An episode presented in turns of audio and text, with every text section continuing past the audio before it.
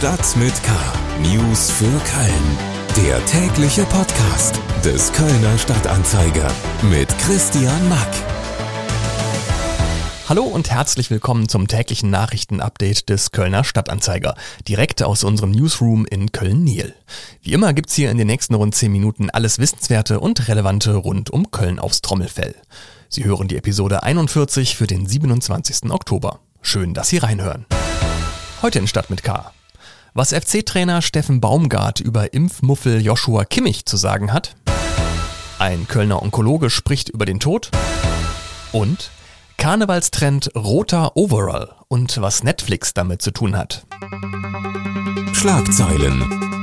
In Köln ist es am Mittwochvormittag zu zahlreichen Verzögerungen bei der Stadtbahn gekommen. Fahrgäste der KVB-Linien 12, 15 und 16 mussten teilweise lange Wartezeiten in Kauf nehmen. Grund hierfür war eine technische Störung im Bereich Eifelwall. Auch die Verbindungen der Linie 13, 18 und 3 waren am späten Vormittag von Ausfällen und Verzögerungen betroffen. Grund dafür waren laut KVB Arbeiten an den Weichen im Bereich Fischeringstraße. Die Arbeiten waren gegen Mittag beendet worden. Zwei Unbekannte haben am Dienstagvormittag auf der Zündorfer Straße in Köln-Urbach einen Mitarbeiter einer Recyclingfirma auf einem Garagenhof überwältigt und ihm mehrere tausend Euro geraubt. Die Männer hatten nach aktuellem Ermittlungsstand dem Unternehmen etwa 50 gebrauchte Katalysatoren zum Kauf angeboten. Laut Polizei griffen die Verdächtigen den 24-jährigen Angestellten am vereinbarten Treffpunkt unvermittelt an. Bei den Verdächtigen soll es sich um zwei kräftige, etwa 1,70 Meter große und schwarz gekleidete Männer im Alter von 25 bis 30 Jahren handeln. Zeugen werden gebeten, sich bei der Polizei zu melden. Der erste FC Köln tritt am Mittwochabend in der zweiten Runde des DFB-Pokals zum Auswärtsspiel gegen den VfB Stuttgart an. FC-Abwehrchef Raphael Zichos fällt für diese Partie wegen Magen-Darm-Infekt aus. Trainer Steffen Baumgart blickt dennoch optimistisch auf die Partie, erwartet aber ein enges Spiel. Also ich glaube, wir haben die Möglichkeiten, äh, die nächste Pokalrunde zu erreichen. Wir wissen natürlich auch, wie, wie schwer das wird, aber das ist ja ein Satz, den ich öfter bringe. Also wir befinden uns in der Bundesliga gegen Bundesligisten im Auswärtsspiel und äh, wir wollen alles daran setzen, die nächste Runde. Es ist ein Finale. Das ist nun mal in den Pokalrunden so, dass du es einfach nur einmal spielen kannst und dann musst du sehen, dass du deine beste Leistung bringst. Und äh, grundsätzlich geht es natürlich auch darum, dann unser Spiel umzusetzen, durchzusetzen und dann das, was wir gerade auch in der zweiten Halbzeit hier gegen Leverkusen gemacht haben, einfach fortzusetzen. Mutig zu sein, klar zu sein, Torchancen sich erarbeiten und dann muss zu sehen sein, dass wir einfach auch in die nächste Runde kommen wollen. Und äh, ich glaube, das wollen die Jungs, äh, das wollen wir und dementsprechend hoffe ich dann eben auch auf ein gutes Spiel. Bei der Pokalpartie FC gegen Stuttgart tritt der aktuell Tabellenachte der Bundesliga gegen den Tabellen 13. an. Köln hat zuletzt gegen Leverkusen unentschieden gespielt und zuvor in Hoffenheim mit 0 zu 5 verloren. Mehr Hintergründe und Stimmen zu interessanten Themen rund um Köln jetzt noch ein bisschen ausführlicher. Sport. Am Dienstag war Pressekonferenz beim FC vor dem DFB-Pokalspiel gegen Stuttgart, das am Mittwochabend steigt. Töne aus der Pressekonferenz von FC-Trainer Steffen Baumgart, die haben wir ja gerade schon im Newsblog dieses Podcasts gehört. Und als letzte Frage bei der PK, da wurde Baumgart nach seiner Meinung zu Nationalspieler Joshua Kimmich gefragt. Ähm, für alle, die jetzt die letzten Tage unter einem Stein verbracht haben, Kimmich war ja heftig in die Diskussion geraten, als über ihn bekannt wurde, dass er sich nicht gegen Corona impfen lassen will, weil er Angst vor irgendwelchen Langzeitfolgen hat. FC-Trainer Baumgart wurde also gefragt, was er von Kimmichs Entscheidung hält und ob Kimmich als Bundesliga-Profi nicht eine besondere Verantwortung trage, weil er eine Vorbildfunktion habe. Also erstens ist diese Vorbildsituation mit Fußballern, die ist ja, wird ja immer sehr strapaziert, finde ich, weil äh, das heißt ja, ein Fußballer ist in der Öffentlichkeit und deswegen muss er vorbildlich sein und sowas alles. Fußballer sind ja genauso Menschen wie alle anderen, haben genau wie alle anderen ihre Schwächen und ihre Stärken. Ja, und äh, ich finde, wir leben in einem Land, äh, wo es wichtig ist, dass jeder seine Entscheidung treffen kann. Und dass wir auch darüber diskutieren dürfen, ob äh, und wenn Joshua sich für sich entschieden hat, dass er sich nicht impfen lassen möchte, äh, dann finde ich, sollten wir das akzeptieren. Ich persönlich halte viel davon. Ich persönlich habe es auch gemacht und würde es auch jedem empfehlen. Äh, aber ich würde mich nicht hinstellen und sagen, du musst es oder du musst es nicht, weil ich finde, das ist ja das, was wir uns erkämpft haben, dass man eine eigene Meinung haben darf und die auch vertreten darf.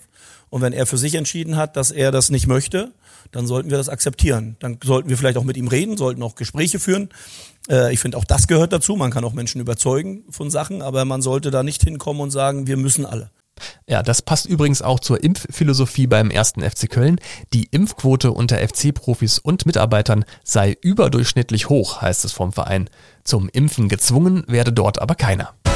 Köln. In unserem Podcast-Format Talk mit K hatte meine Kollegin Sarah Brasak in der am Mittwoch erscheinenden Episode den Direktor der Uniklinik Köln, Professor Dr. Michael Halleck, zu Gast. Dr. Halleck ist Internist und somit ein guter Ansprechpartner zum Thema Corona. Er ist aber vor allem auch Onkologe, also das, was man im Volksmund einen Krebsarzt nennt. So oder so ist er tagtäglich während seiner Arbeit mit dem Tod konfrontiert. Im Podcast hat Sarah Brasak ihm unter anderem die Frage gestellt, wie er das Sterben seiner Krebspatienten aushält, die er als Onkologe ja teils Monate oder auch jahrelang begleitet.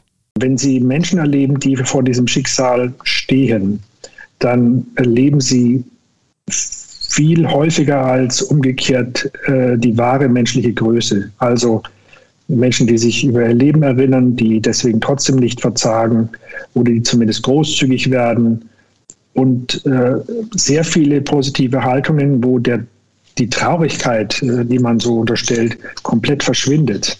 Und man dann äh, staunt, wie, wie schön Menschen, wie groß Menschen sein können. Das ist nicht immer so. Manchmal erlebe ich natürlich auch ganz schlimme Situationen, wenn Familien getrennt werden viel zu früh äh, und die Kinder oder Angehörige nicht mit dem äh, Schicksalsschlag, der zum Beispiel die Mutter trifft, fertig werden. Aber da ist man dann eben auch gefragt und es ist immer sinnvoll und es ist eben nicht immer nur traurig oder zieht einen nicht immer nur runter. Das will ich eigentlich hauptsächlich sagen. Mein Vater ist vor über zehn Jahren auch an Krebs gestorben und äh, ich kann tatsächlich nachvollziehen, was Dr. Halleck da zu sagen versucht. Das war aber auch nur aus Platzgründen ein kurzer Auszug aus seiner langen Antwort auf die schwierige Frage, wie er als Mediziner mit dem Tod seiner Patienten umgeht.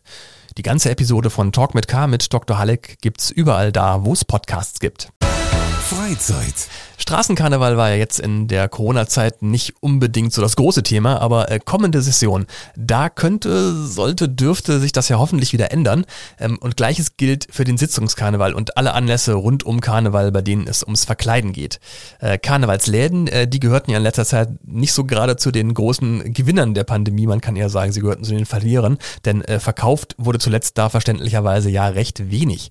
Jetzt, wo aber wieder Land in Sicht ist, was Verkleiden, Schunkeln, Bützen und Kölsch angeht, äh, da zeichnet sich ein neuer Trend in Sachen Karnevalskostüme ab. Die aus der südkoreanischen Netflix-Erfolgsserie Squid Game bekannten roten Overalls, ähm, die scheinen diese Session der Hit zu werden. Äh, das sagt zumindest der Karnevalsgroßhändler Deitas.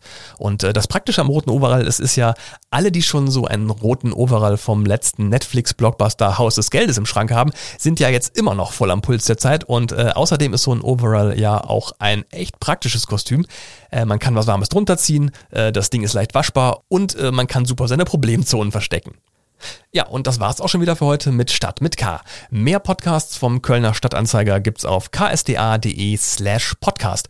Und wenn Sie unabhängigen Journalismus aus Köln unterstützen möchten, dann werden Sie doch gerne Abonnent oder Abonnentin. Unter ksda.de slash plus podcast können Sie unser Plus-Angebot eine Zeit lang kostenlos testen. Mein Name ist Christian Mack, bleiben Sie gesund und bis zum nächsten Mal. Stadt mit K. News für Köln. Der tägliche Podcast.